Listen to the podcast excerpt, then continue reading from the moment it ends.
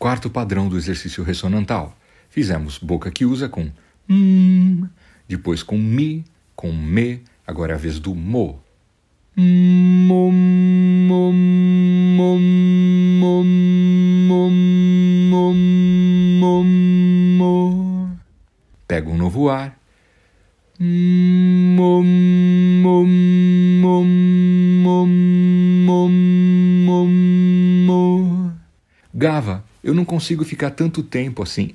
não faz mal, tá? Não tem problema. Também não vale a pena você forçar o fôlego. Isso não é importante. Não é importante você conseguir fazer durante muito tempo. O que é importante? O importante é você ensinar para o seu corpo que o som deve sair das cordas vocais, das pregas vocais e começar a ganhar regiões mais nobres de ressonância, como o céu da boca, como os seios frontais.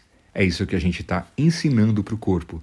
Você praticando isso todos os dias, a sua voz vai começar a melhorar. Esse é o bom caminho para os agudos, porque é nessa região que a voz começa a ser enriquecida, a você ganhar qualidade harmônica. É aí que você ganha timbre. É aí que o violão simples passa a ser um violão sofisticado, inclusive na sua fala do dia a dia. Combinado?